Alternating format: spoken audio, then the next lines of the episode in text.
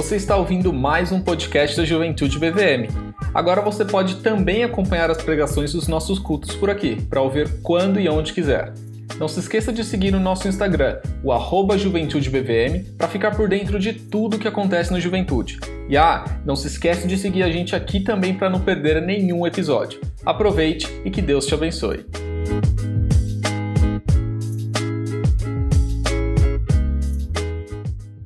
Senhor Deus, muito obrigado, Pai, por pertencer a Ti, por pertencer ao Teu povo, pela alegria que é, é interagir com servos Teus, pessoas que já foram santificadas no Teu, no teu Evangelho.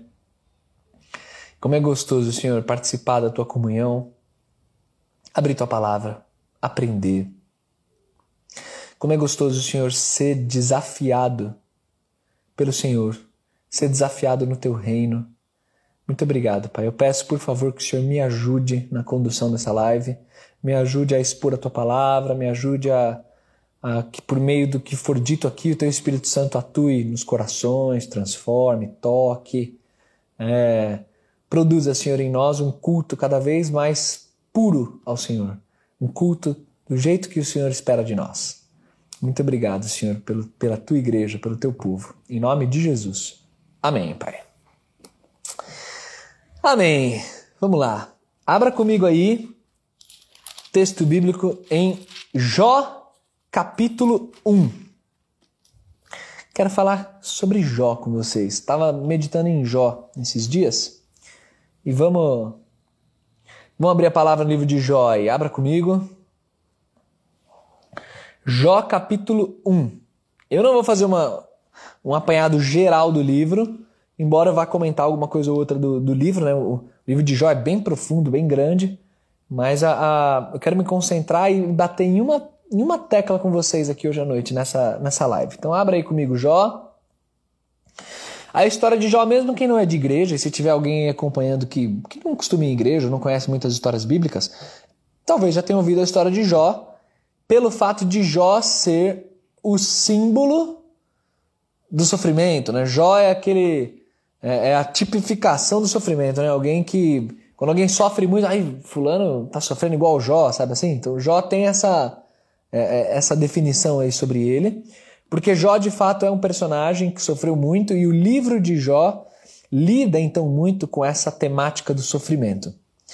Só que a abordagem que eu quero dar hoje à noite no livro de Jó não é exatamente para falar sobre sofrimento mas é para falar sobre integridade. Eu queria falar sobre, sobre a justiça de Jó, sobre caráter. Eu queria conversar hoje com vocês sobre isso daí. E. Ah, sai, Covid! Desculpa aí, pessoal. Deve ter sido um estrondo aí no, no áudio. então, ah, eu queria conversar com vocês sobre integridade, sobre a justiça aqui de, de Jó. Então, é, no capítulo 1 eu vou ler aqui o comecinho do livro e aí vamos fazer um apanhado geral e, e entrar na, na temática aqui propriamente dito. Então eu vou ler. Havia um homem na terra de Uz, cujo nome era Jó, homem íntegro e reto, temente a Deus e que se desviava do mal. Nasceram-lhe sete filhos e três filhas. Possuía sete mil ovelhas, três mil camelos, quinhentas juntas de bois e quinhentas jumentas. Era também muito numeroso o pessoal ao seu serviço, de maneira que este homem era o maior de todos os do Oriente. Seus filhos iam às casas uns dos outros e faziam banquetes, cada um por sua vez, e mandavam convidar as suas três irmãs a comerem e beberem com eles. Decorrido o turno de dias de seus banquetes, Chamava Jó a seus filhos e os santificava. Levantava-se de madrugada e oferecia holocausto segundo o número de todos eles, pois dizia: Talvez tenham pecado os meus filhos e blasfemado contra Deus em seu coração. Assim o fazia Jó continuamente. Então o livro de Jó ele já começa dando um cenário, um retrato aí de quem era Jó. E e só em mencionar que era um homem da terra de Uz, esse já é um detalhe que, que eu gosto muito, porque Jó é um livro que representa de fato assim a humanidade como um todo. Porque Jó, ele, ele não é um livro sobre um judeu. Jó não pertence ao povo judeu. Jó é um homem da terra de Uz, que seria bem ali mais para o oriente ali da, da terra prometida. E é, um homem então que, ao que tudo indica, não estava nem ao menos debaixo da lei de Moisés. Ao que tudo indica, a história de Jó é uma história anterior à lei de Moisés, é uma história que a gente pode situar Jó como contemporâneo, provavelmente ali de Abraão, de Isaac, Jacó, a época dos patriarcas. Existem algumas evidências no livro disso. É, então, por exemplo, você vê a longevidade de Jó, né? depois de todos os acontecimentos, ele vive ainda 140 anos, né? É, é, então é uma, uma longevidade que, que é, combina com a longevidade do período patriarcal lá que o livro de Gênesis retrata. Você vê Jó não sendo um judeu, não, não, não tem menção alguma aos patriarcas, ao povo judeu, a Abraão, nem nada disso, é um cara à parte. Inclusive, você vê a estrutura é, religiosa à parte da lei de Moisés, porque você tem um Jó que ele próprio é o sacerdote do seu lar e ele próprio conduz sacrifícios em favor dele e dos seus filhos. Né? E isso não, não tem a ver com a lei de Moisés. Na lei de Moisés você já tem o tabernáculo, lembra da, da live passada lá sobre Nadab e Abiú, né? Então você já tem o tabernáculo, você tem os sacrifícios sendo oferecidos ali. Então Jó ele está a parte disso. Além disso, você tem também no finalzinho do livro de Jó, você tem ele ele dando herança para as filhas, né? As, as, três filhas que eram é, muito lindas lá e tal o livro fala, né, no finalzinho, no capítulo 42, e ele dando herança igualmente uh, com os filhos homens, o que também não, não se encaixa na lei de Moisés, porque a lei de Moisés ela, ela preconizava diferente disso, né, ela falava que, que era se caso não houvesse um filho homem, a filha mulher ela, ela recebia herança igual e tal. Então você vê Jó, ele, ele é, ao que tudo indica, anterior tem mais argumentos, tem mais evidências disso, materiais, quando fala de ferro, moeda, o jeito de contar dinheiro, lá falando de animais tal. Tem, tem os povos que são mencionados, sabeus e não sei o que. Então tem outros argumentos, mas ao que tudo indica, o livro de Jó, ele pertence a um período então anterior a Moisés, é um período lá que combina com a época patriarcal. A época patriarcal, Abraão, Isaac, Jacó e companhia. E, e a parte do povo judeu ali, né? Então, a história de Jó é a história que representa a humanidade, representa qualquer um, representa é, é, qualquer pessoa que passe por algo nessa, nessa linha. Então é muito legal isso. Jó é um personagem real, é um personagem citado em outras partes da Bíblia o profeta Ezequiel vai citar, o Novo Testamento vai citar, e colocando como um personagem real. Jó não é um poema, Jó não é uma história, uma lenda bonita, um romance criado. Jó é um personagem, alguém que existiu de fato. A Bíblia deixa bem claro isso, especialmente nas outras passagens. Então, alguém que disser para você que ah, Jó é um romance lá da Bíblia, tá errado. Jó é uma história mesmo, é um personagem é, verídico, tá? Então é, aqui eu estou estabelecendo os alicerces para a gente entender o livro de Jó. Basicamente, a história geral de Jó é um homem próspero, espiritualmente e também materialmente, é um homem bem próspero, que é elogiado por Deus e que Satanás, também citado né, expressamente aqui no Antigo Testamento, o livro de Jó é um dos que traz a figura é, de Satanás de maneira mais vívida, né? Como, como alguém realmente, né? um, um ser, não é uma personificação do mal nem nada disso. Então, Satanás, em pessoa, ele questiona Deus a respeito de Jó e, e, e, e a partir daquele diálogo, Deus permite então que Satanás é, é, destrua muita coisa da vida de Jó. O que o diabo fala é literalmente, né? Ele só é santinho assim porque você coloca uma cerca protegendo ele. Quebra essa cerca para você ver se ele não vai te blasfemar. E aí Jó perde absolutamente tudo, tudo. Morrem os filhos, são saqueados os bens, os animais, ele perde prestígio na comunidade, ele perde a saúde, fica doente, ele, ele perde a estabilidade até do casamento, né? A mulher dele mandando ele amaldiçoar a Deus e morrer. O cara perde, assim, realmente tudo. E aí, ao longo do livro, tem três amigos que eu encaro como amigos verdadeiros. São amigos. Os caras vêm com Jó, eles ficam sete dias sentados ao lado de Jó, só em silêncio, vendo o sofrimento dele antes de começar aquela, aquele circuito de diálogos que o livro de Jó vai mostrar. Né? Então, um, um dá uma opinião, Jó responde, outro dá outra opinião, para tentar entender o que está acontecendo né, e tal. Então são amigos mesmo, desastrados esses amigos, porque a percepção deles basicamente era que tudo que aconteceu com Jó é porque ele tinha pecado escondido aí. Pode falar com seus pecados, porque para acontecer essa tragédia é coisa de pecado escondido. E a gente sabe que não era isso. Então esse circuito de diálogos acontece até que no final Deus toma a palavra, resolve a situação e não explica, o livro não explica o que acontece em detalhes, mas o que o livro deixa para nós é que Deus é soberano e ele quer é, é, gerar em nós edificação e ser glorificado em nós. E, e, e, que isso seja suficiente, que a gente se coloque diante da nossa pequenez e creia em quem Deus é, no caráter dele, no que Deus faz, e, e isso é suficiente ao homem. Então, assim, o livro de Jó, é, cara, ele é muito bonito, é muito profundo, assim, é um livro, meu, muito profundo, para ser lido, assim, para beber de cada discurso, cada palavra, é muito legal mesmo.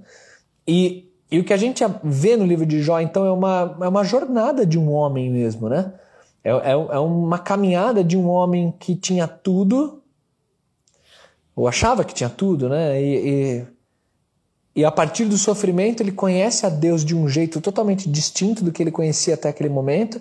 E aí ele descobre, então, no final do livro, o que é de fato ter tudo, que é ver o Senhor de maneira límpida ali, transparente, de um jeito que ele nunca viu antes, e aquilo é, sim, o ter tudo. Então, quis dar esse panorama aqui do livro de Jó para todo mundo ficar na, na, mesma página. Eu já preguei anteriormente em Jó, já dei aula sobre Jó, e é um livro rico, e cada vez você pode ter uma abordagem diferente. E hoje, como eu disse para vocês, eu quero falar sobre essa questão da integridade de Jó. Eu gosto de pensar, gente, que Jó é um homem que está, então, num tempo muito remoto e está alheio à parte, inclusive, de estruturas litúrgicas e de adoração. Né? Jó está no contexto do lar dele. A gente não tem informação de como é que ele conhece o Senhor Deus, como, qual é o nível, né? Como que ele criou esse relacionamento tão profundo com Deus, até de oferecer sacrifícios, o que são práticas, né? Até anteriores à lei de Moisés, né? no Antigo Oriente Próximo e tal. Mas, mas você vê Jó, então, alheio a, a estruturas maiores. Então, é ele no lar dele. E nesse tempo né, que a gente fica mais isolado, cada um no seu lar, né, aspirando pelo retorno, mas ainda cada um no seu lar, eu fico pensando assim nessa integridade de Jó. Nessa maneira que mesmo ele e a família dele à parte né, de qualquer sistema maior e tudo mais, mas ele tem um relacionamento verdadeiro com Deus e um relacionamento marcado pela piedade. Eu gosto muito da descrição que o primeiro versículo dá, porque ele fala assim que Jó era íntegro, reto, então são palavras complementares para falar do caráter dele, temente a Deus. Então ele, ele tinha temor, ele reverenciava a Deus, ele tinha aquele santo medo de Deus, aquele medo que faz bem. E se desviava do mal. Então, assim, são, são várias expressões que vão sendo reforçadas para dizer a mesma coisa. Para dizer que Jó era um homem piedoso, um homem admirável na sua caminhada com Deus. Então você tem essa descrição, e essa descrição ela, ela é de algo que acontece no coração. E eu, como pastor, eu sempre falo isso, né, gente? Eu, eu queria muito ter acesso assim, ao coração das pessoas e conseguir transformar, conseguir é, é, reajustar uma peça, alguma coisa ali que, que faz com que alguém que não tem caráter, alguém que é mentiroso, alguém que é, é hipócrita, alguém que não leva a sério a Deus, de repente em ter aquela areazinha mexida, aquela pessoa se torna ganha um temor de Deus diferente, né? Eu queria ter essa habilidade, mas eu não, eu não tenho, né? A, a, o nível máximo que eu chego é esse aqui, é o nível de abrir a palavra, de expor, de falar, mas do que acontece aí para dentro, no, no, seu relacionamento individual com Deus, é muito seu, né? E, e é até assim, confesso para vocês, é até um tanto frustrante assim ver que tem pessoas que são, são muito crentes e é uma delícia ver isso, mas são poucas. Tem muita gente que é igrejeiro, tem muita gente que está na igreja, está participando de todo um sistema de adoração, que a igreja né, existe para isso, a Bíblia está aí, né, dando orientações à igreja e tudo mais. Então tem todo o amparo disso, mas na hora do vamos ver, o coração ele não, não tem, parece, aquela substância que, que define um adorador verdadeiro, tipo como Jó. Então o que cabe a mim, assim como pastor, é orar, né? Orar por você que está aí na pandemia, que está sozinho em casa e sei lá eu, sei lá eu, o espaço que Deus tem tido na sua vida. Sei lá eu como anda a tua fé, assim, no, a genuinidade da tua fé, no teu coração aí. Ou se você está bem longe, está bem distante, e essa, isso que eu estou chamando de substância, né, que os salvos têm, que aqueles crentes verdadeiros têm, talvez essa substância já se esfarelou aí no teu coração, né? Então, ler histórias como de Jó me, me fazem, assim, perceba, eu, eu não estou sendo nada didático aqui, gente, estou abrindo o coração, abrindo a Bíblia e falando aqui com vocês. É, meditar na história de Jó essa semana me fez pensar nisso. É um cara que está sozinho lá na casa dele com a família dele, mas ele tem um nível de integridade que brota do coração dele e extravasa o coração dele. Porque essa integridade, essa piedade de Jó, ela toca nos diversos elementos da vida dele. Então, logo após, a gente vê qual é o status familiar de Jó. Ele é um homem casado com 10 filhos. E um pouquinho mais para frente você vê a integridade de Jó se preocupando com esses filhos e com a vida de adoração desses filhos. Porque o texto fala que os filhos então se encontravam, né, para fazer aquela resenha, os irmãos se encontrando, tal, não sei o quê. E Jó considerava, Jó era tão piedoso, tão íntegro, que ele considerava até que eventualmente nesses encontros é, pode ser, olha, olha o que que o, o que que ele considerava, né? Pode ser que os meus filhos eles tenham cometido algum tipo de pecado no íntimo. É o que diz aqui o verso 5. Talvez no coração eles cometeram algum, no íntimo eles tenham cometido um pecado. Então ele, ele pastoreava os filhos, chamava os filhos para perto e é, conduzia os filhos em holocaustos, em adoração ao Senhor. Então assim, essa integridade que está no íntimo de Jó, ela ultrapassa o íntimo, ela toca nos filhos e, e faz diferença na família dele. Cara, e um homem sozinho, numa terra isolada, us. Isso é muito bonito, né? Isso é muito bonito. Essa integridade de Jó toca na vida profissional dele. Você vê que ele é um homem de negócios, um homem rico, um homem de muitas posses, muitos animais, muita gente a serviço dele. E, ao que tudo indica, conforme o texto nos mostra, Jó era um homem íntegro, também nos negócios, piedoso. Cara, a integridade de Jó, o que eu acho muito bonito, vou citar um texto clássico aqui do livro, por exemplo. A integridade dele é tão grande que, num dos discursos, lá no capítulo 31, é aquele texto clássico que Jó fala, né? Ele, ele defendendo assim a, a, vida de santificação que ele busca perante o Senhor. Um livro tão antigo, mas o cara fala assim: Eu fiz alianças com os meus olhos, como é que eu colocaria, os colocaria sobre uma virgem? Tipo, é esse nível de integridade que a gente está falando. Jó está dizendo que ele busca tanto o Senhor que ele não vai, inclusive, ficar é, é, babando, né, olhando outras mulheres. Está falando de um livro da época patriarcal. Mas, assim, essa é a piedade que simplesmente tem vários aí que estão assistindo a live que tem, tem essa, esse amor, esse temor, essa integridade, esse, essa vontade de acertar, essa vontade de viver para Deus inteiramente. Fala, Senhor, o Senhor é prioridade na minha vida. Tem vários de vocês que tem isso aí. Mas, gente, eu não quero ser provocador, não, nem ficar falando, ficar causando com ninguém, mas eu sei também que tem vários que não tem, simplesmente não tem. E o pastor fica aqui se matando, fazendo live, a igreja, e não sei o que. Várias estruturas possíveis para alcançar esse coração, mas simplesmente não tem, simplesmente não vai. É uma integridade, uma piedade que não tem. E, mas saiba que eu oro por você. Saiba que a igreja ora por você e que Deus faz a obra e Ele pode tocar o coração. Então é sob esse ponto de vista da piedade, da integridade que eu quero conversar com vocês a partir aqui do livro de Jó. Gente, Jó é um crente verdadeiro. Ele não é um crente acima da média. A gente vê muito assim, sabe esses marketing? programa de igreja, talvez até eu já tenha feito, não me lembro, mas talvez algo assim, acima da média, um crente, tá, blá, blá. ele é simplesmente um crente verdadeiro. É que a média tá tão baixa, e aí eu entendo essas coisas de crente acima da média, que o crente comum, a ralé, vamos colocar aspas aqui, é tão distante de Deus que até, eu até consigo entender quando as pessoas falam ser um crente acima da média, quer dizer, um crente que é, é fiel na a sua namorada, né? Tipo, isso, é, isso é ser um, cara, isso não deveria ser, ser um crente acima da média, isso é um crente comum, né?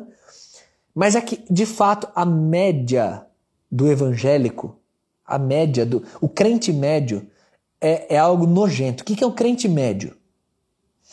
O crente médio é aquela pessoa moralista no discurso, comportamentalista, só pensa no comportamento, nos bons valores lá, das tradições e tal.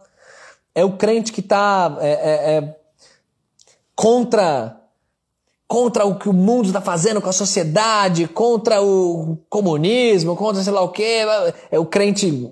Esse retrato aqui, recorte do, do crente médio, que não tem santificação.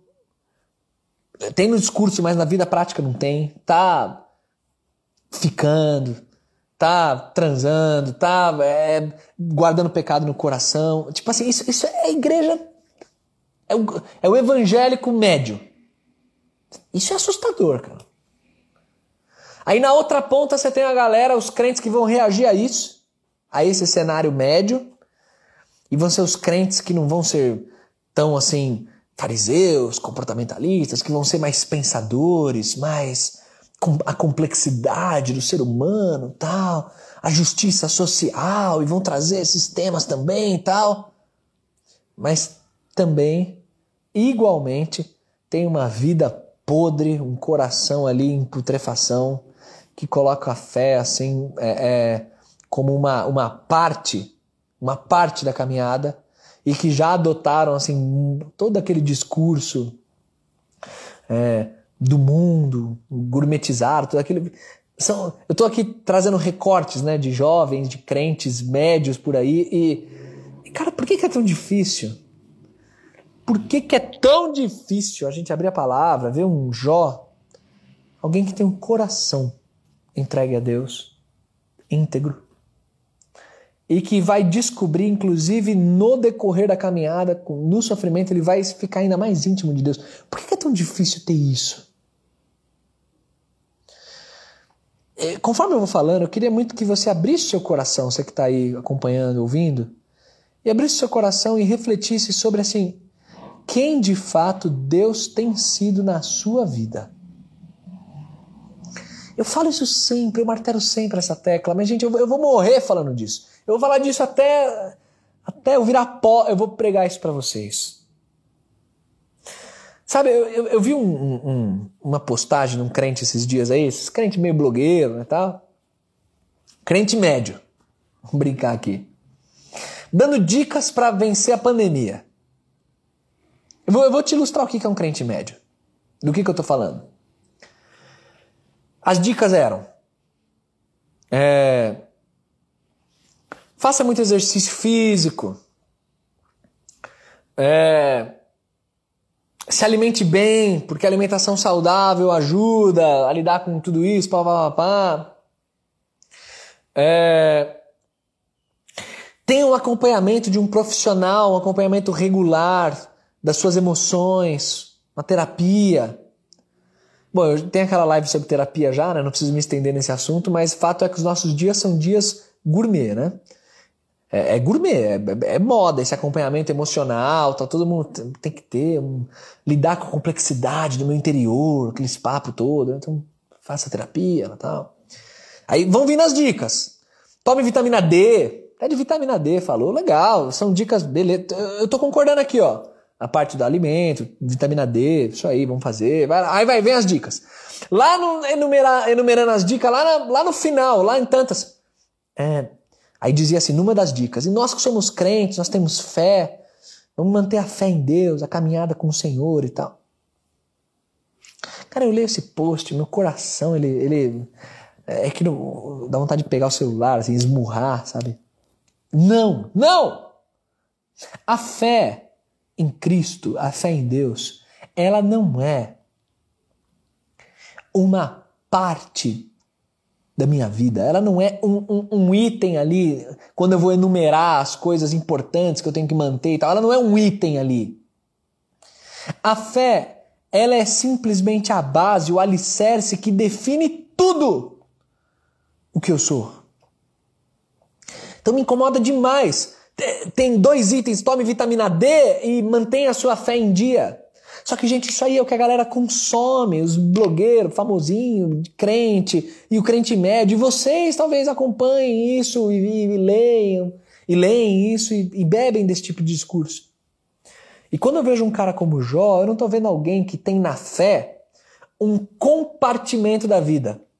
Eu tenho as áreas, família, emoções, trabalho, sonhos, investimentos, vitamina D e fé. Não é assim. É tipo, cara, você é crente, você quer falar de dicas para vencer a pandemia? Então você fala. Você fala de, de, de quem é Cristo e de como Cristo é tudo no teu coração e de como a palavra de Deus é completa para te ajudar a lidar com tudo e não com um compartimento da tua vida, só o compartimento que diz respeito à fé. É tudo. Cristo ele é inteiro. Essa é a integridade que ele espera de nós. A gente seja justo, temente a ele, e isso norteia tudo na nossa vida. Como Jó. Eu vi um, um, um vídeo essa semana também é, de um pastor. O, o, o, vídeo era do pastor Antônio Carlos Costa. Cara, ele, em dois minutos de vídeo ele resumiu muito bem. Eu quero citar o que ele falou. Não é nada novo, não é nada que ele inventou, não. Mas a maneira como ele sintetizou foi muito boa. Ele disse o seguinte: Nada é mais definidor do caráter de um cristão do que o fato dele ser cristão. Ponto. Então é assim, você é cristão? Isso define quem é você. Isso é o definidor do seu caráter, é você ser cristão. Se você é professor de alguma área, se você gosta de uma vertente política, se você torce para algum time, se você faz parte de algum de, de, algo que tem alguma algum código de ética, você faz parte de uma corporação, é polícia, é médico, código de ética da profissão, é, é sei lá o que. Não existe nenhum código, não existe nada que defina você mais do que o fato de você ser crente em Jesus. Então, se você é crente em Jesus, você é discípulo dele, você é um pequeno Cristo. Então, tudo na sua vida é norteado por isso, pela percepção de que você é um pequeno Cristo. Então, onde que estão os meus valores? Em Cristo. Onde que está a força para eu vencer o isolamento da pandemia? É Cristo. Como é que eu venço a ansiedade no meu coração e o buraco que está aqui dentro, a tristeza das notícias está me deixando doido? Cristo. O que, que eu devo pensar sobre o que acontece na sociedade hoje, nisso, naquilo? Cristo. É Cristo, do começo ao fim. Ele define quem é você. O restante é tudo secundário. E, cara, isso deveria ser tão simples, mas por que é tão difícil? Por que é tão difícil de crentes entenderem isso? E aí o crente vai citando, todo gourmetzão, os pensadores, citando isso, citando aquilo, e papapá. E o Cristo, a simplicidade do Evangelho, a piedade de caminhar com Ele vai ficando para trás. Há alguns anos eu já li para vocês um trecho de, uma, de, um documento antigo chamado Epístola a Diogneto. Eu quero ler para vocês esse trecho outra vez. Essa Epístola a Diogneto é um documento da história da igreja, bem na, na época da igreja antiga ainda, no Império Romano. Não faz parte da Bíblia isso nem nada, mas era uma carta a esse cidadão Diogneto e explicando, a gente não sabe quem escreveu, mas explicando como é que era o modo de viver dos cristãos, quem eram os cristãos esse cara, ao que tudo indica, era um interessado em saber quem eram os crentes, o que é esse movimento que está tomando conta do Império Romano, o que é esse negócio. E aí, então, diante desse interesse, essa carta é escrita. E nesse documento, a gente está falando da igreja antiga, quase dois mil anos atrás. Nesse documento diz o seguinte sobre os cristãos. Acompanha aí, aguste os ouvidos, acompanha. Os cristãos não se distinguem dos outros homens, nem por sua terra, nem por sua língua, nem por seus costumes. Eles não moram em cidades separadas, nem falam línguas estranhas, nem têm qualquer modo especial de viver.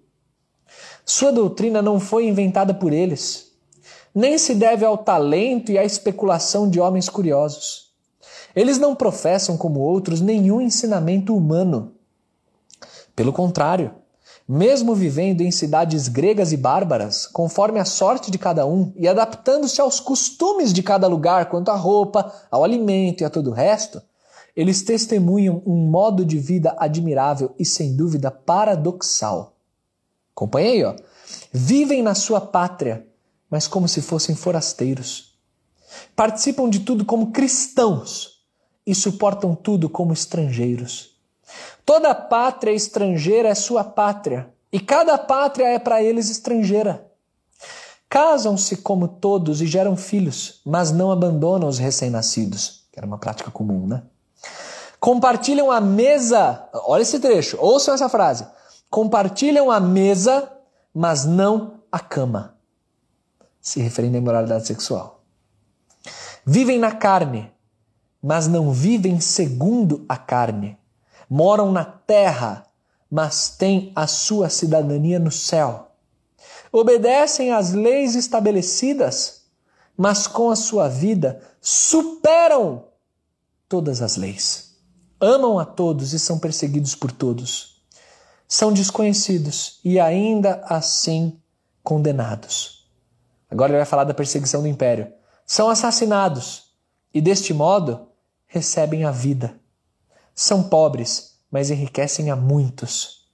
Carecem de tudo, mas têm abundância de tudo. O trecho continua, a carta continua, é lindo. Esse trecho do documento é muito bonito. Isso é um definidor de um crente. Ele está aqui, mas ele não é daqui. E me preocupa muito ver jovens e ver os meus jovens, né? Rebanho, Estou falando aqui para jovens que estão aqui, que são de Vila Mariana. A gente está na internet, mas é para esse rebanho que eu estou pregando. Me preocupa ver os nossos jovens também, nosso quintal, se identificando com tradições, culturas, vertentes, pensamentos, e, e, permitindo que essas identificações sejam maiores do que aquilo que é o que há de maior na vida de um crente, que é o relacionamento dele com Jesus. É, é por isso que Jó vem à minha cabeça. Porque o cara estava numa cultura idólatra, uma terra idólatra, a parte de estruturas, como eu falei para você. E um cara íntegro, um cara piedoso. Você tem culturas familiares que você carrega aí, tradições da sua família, sei lá, como, como lidar com dinheiro, como lidar com circunstâncias, relacionamentos e tal. Até nisso o evangelho toca, e é nesse sentido que Jesus fala que não veio trazer paz, mas veio trazer guerra, que é quando um membro da família descobre o evangelho e ele até se, se descola da sua tradição familiar, quando, por exemplo, a sua tradição familiar diz algo do tipo, como eu ouvi num, relaciona num aconselhamento que eu fiz há muito tempo. Cara, você está transando com a tua namorada? O, teus pais estão sabendo disso? Não, não, pastor, não, não sabem. E você considera confessar esse pecado? Você está pecando contra teus pais. Teus pais são crentes, são de igreja, não são? São, são sim.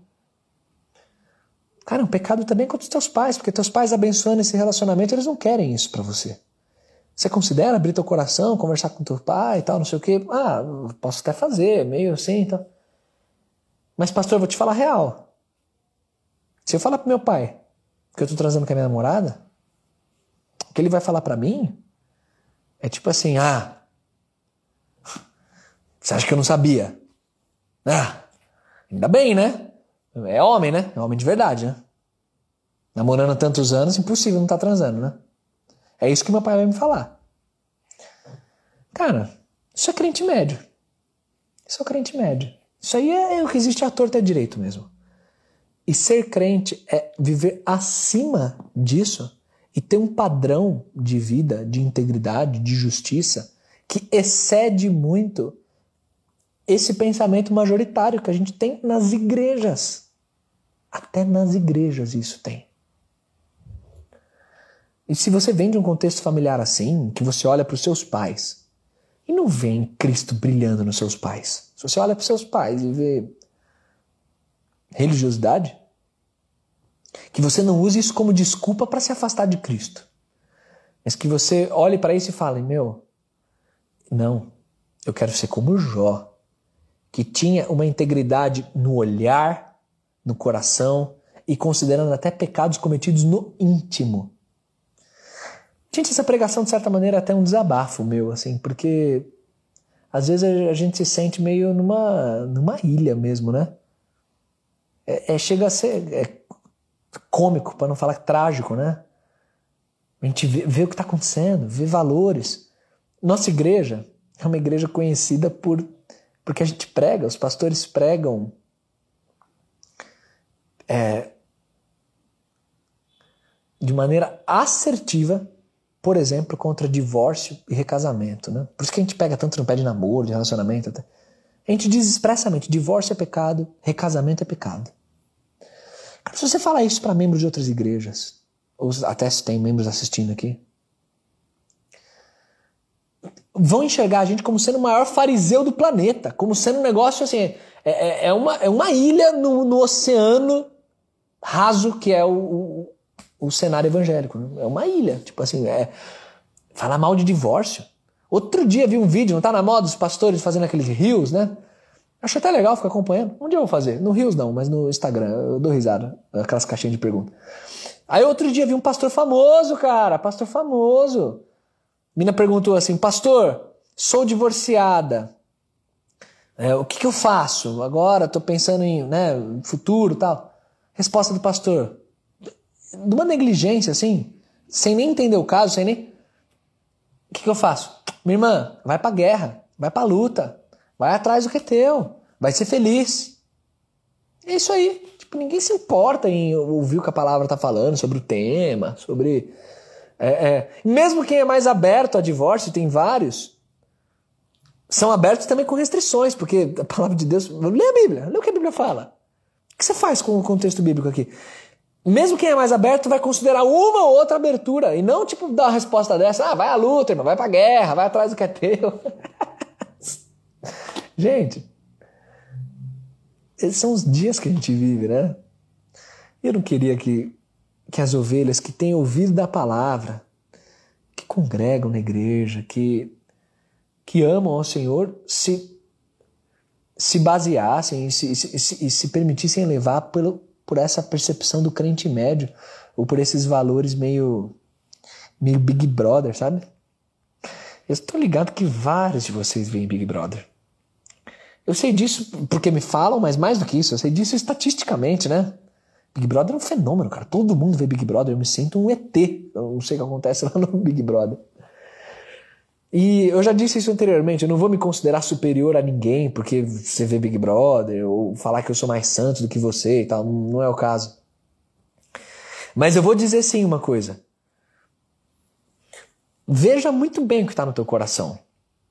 Porque sem você perceber, de tanto contato que você tem com essa cultura Big Brother, né, com o jeito os valores que são apresentados ali, a maneira como os relacionamentos são, são conduzidos, as mentiras, as intrigas, a sexualidade, papapá. Porque é o que a gente. Por que, que o brasileiro gosta? Porque é, é, um, é um espelho, né? Um espelho de quem.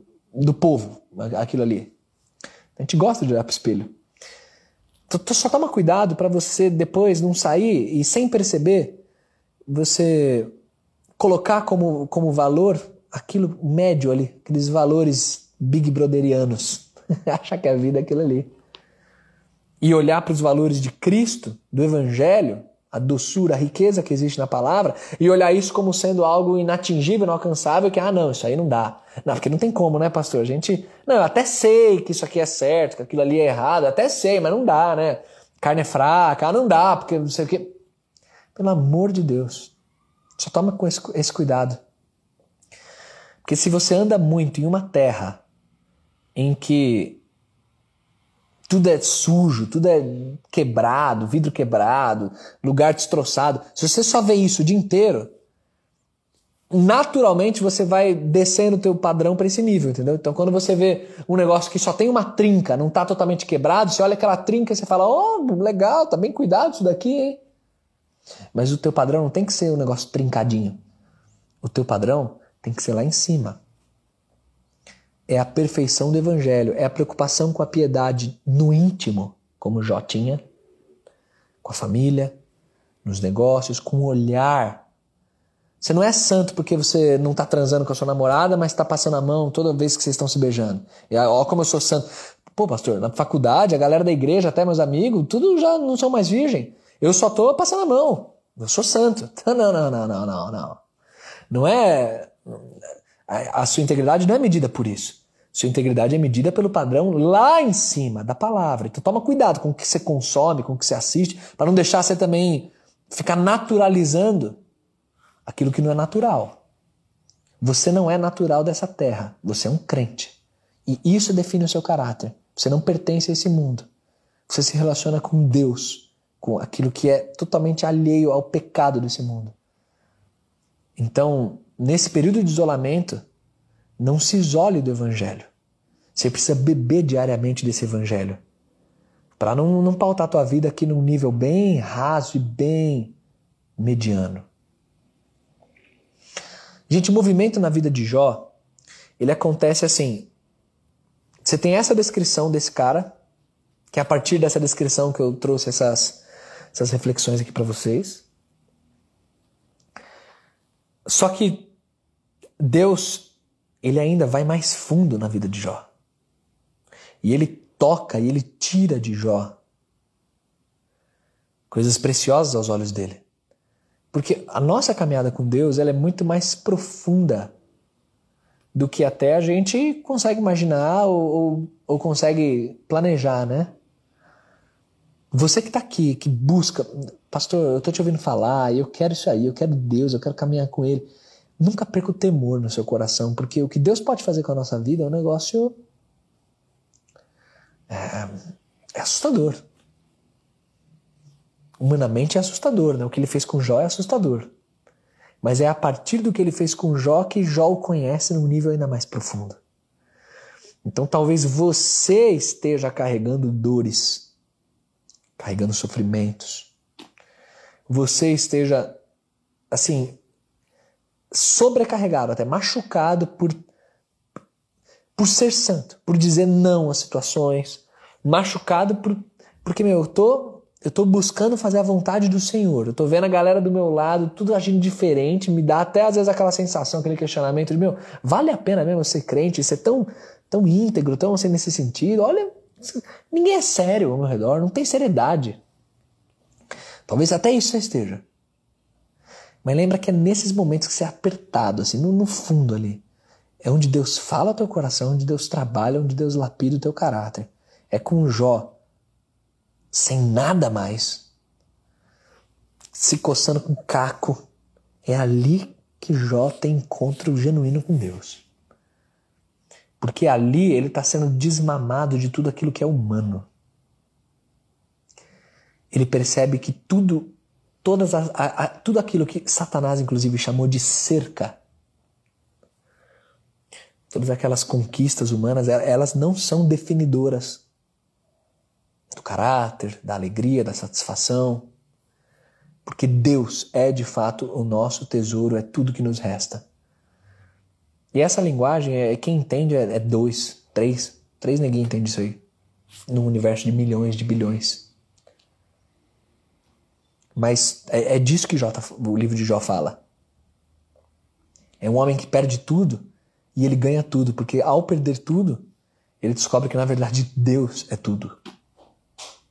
E é por isso que a conclusão do livro é aquela coisa do agora os meus olhos te veem. Eu te conheci, eu já ouvi falar, agora os meus olhos te veem. Tem uma citação muito boa do, do Timothy Keller no, naquele livro Deuses Falsos. Deixa eu abrir aqui. E ele fala assim, ó, ouça essa citação.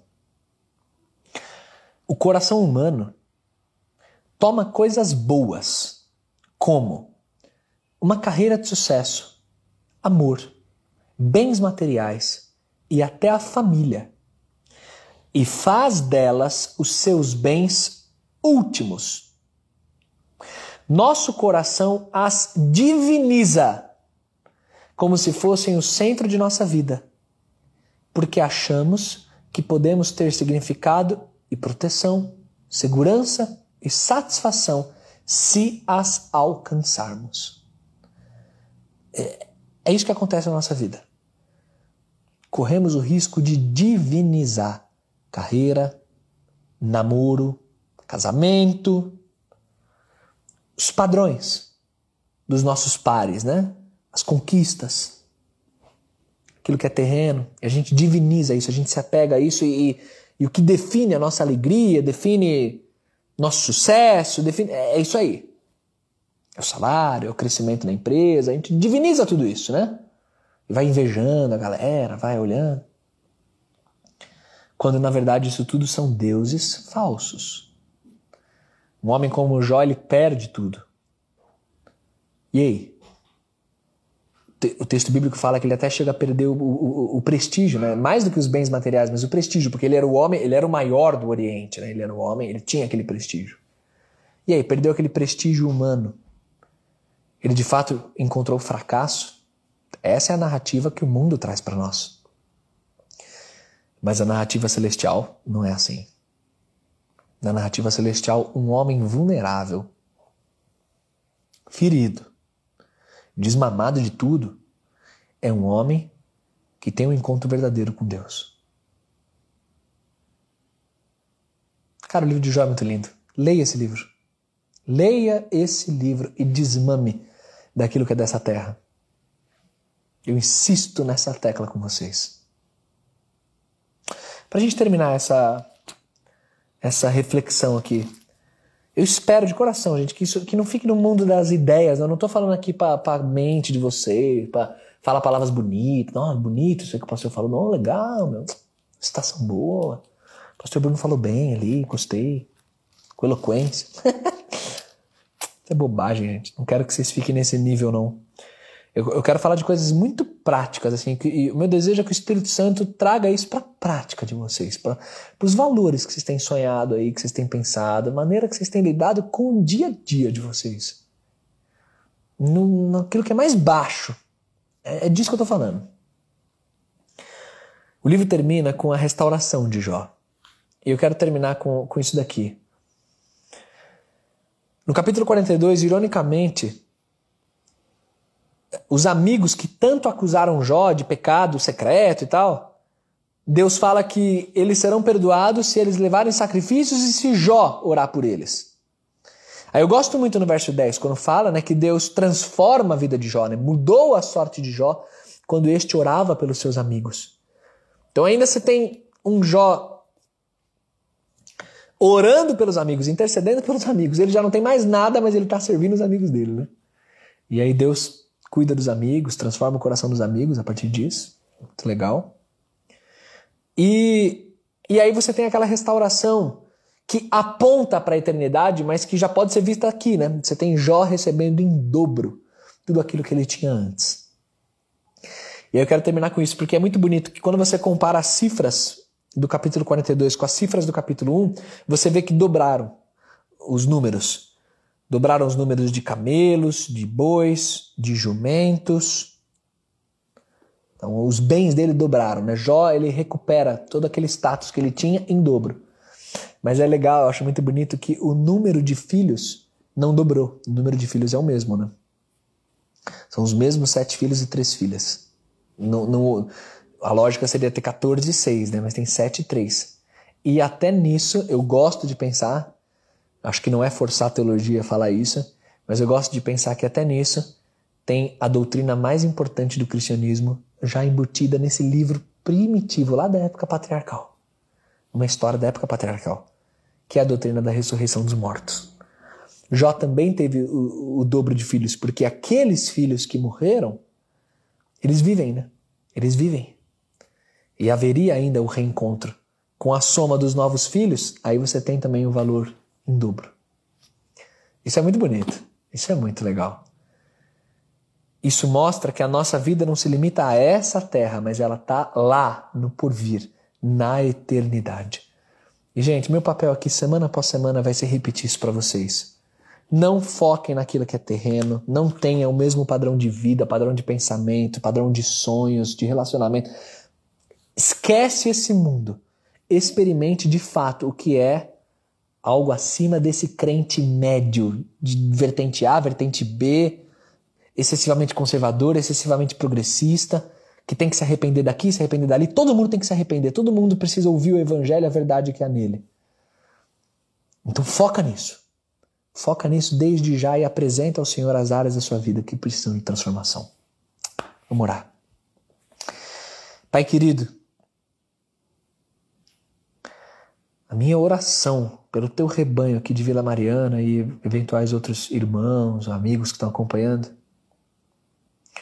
é que a definição de quem nós somos seja o Senhor e o teu Evangelho, ponto final.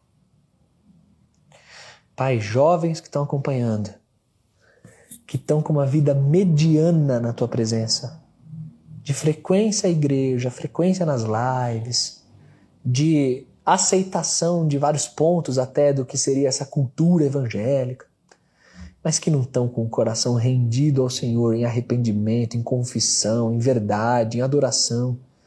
Senhor, por favor, toca e transforma.